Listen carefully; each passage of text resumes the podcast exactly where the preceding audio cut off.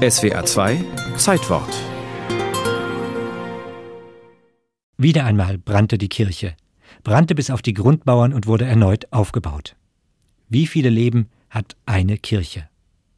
Um drei Uhr am Nachmittag des 16. Februar 1897, die Gemeinde hatte sich zu einer Trauung versammelt, bemerkten die Hochzeitsgäste die ersten Rauchwölkchen. Sie kamen von unterhalb der Sakristei. 20 Minuten später gab es einen Großalarm und die Feuerwehren der Stadt und der Umgebung rückten an mit allem, was sie hatten. Der Dachstuhl begann zu brennen, das Kupferdach wurde heiß und schmolz. Die Feuerwehrleute turnten auf den Mauern und kämpften verzweifelt gegen die Flammen.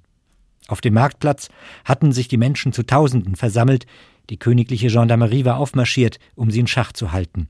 Um halb fünf, gut eine Stunde nachdem der Alarm ausgelöst worden war, läutete der Türmer noch einmal die Glocken.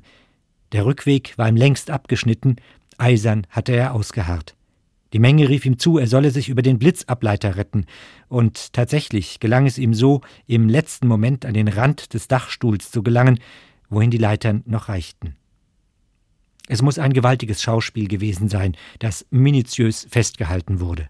Um 17 Uhr ordnete der Oberbürgermeister die Räumung des Inventars der Kirche an, aber zu retten gab es nicht mehr viel, und um 18 Uhr brach der Dachstuhl ein.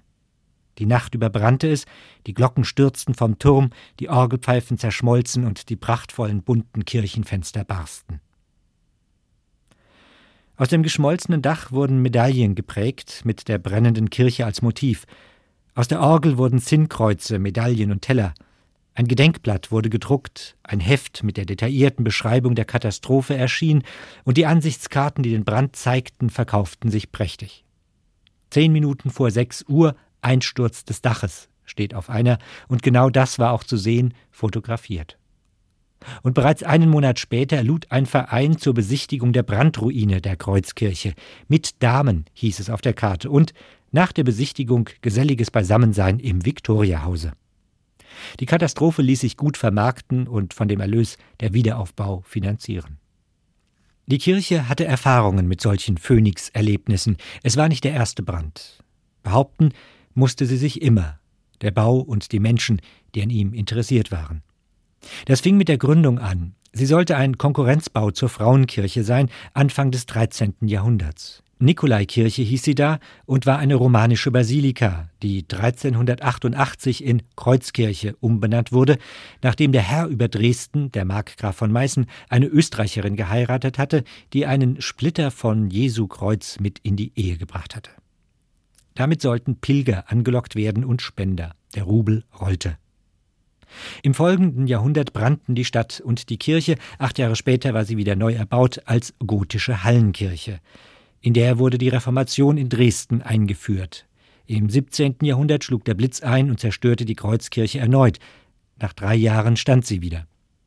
Im 18. Jahrhundert ging es nicht ganz so schnell. Preußische Truppen hatten im Siebenjährigen Krieg ganze Arbeit geleistet und sie inklusive Turm zerstört. Jetzt half nur noch ein völliger Neubau im barocken Stil. Der war nach 32 Jahren fertig. Und dann, nach dem großen Brand von 1897, dauerte es drei Jahre und sie glänzte im Jugendstil-Flair. Bis zur Bombennacht 1945. Sie brannte erneut aus und auferstand aus Ruinen zehn Jahre später, nüchtern und sachlich im Innern. Die DDR war ein atheistischer Staat. Zweckmäßig sollte sie sein für den inzwischen weltberühmten Kreuzchor.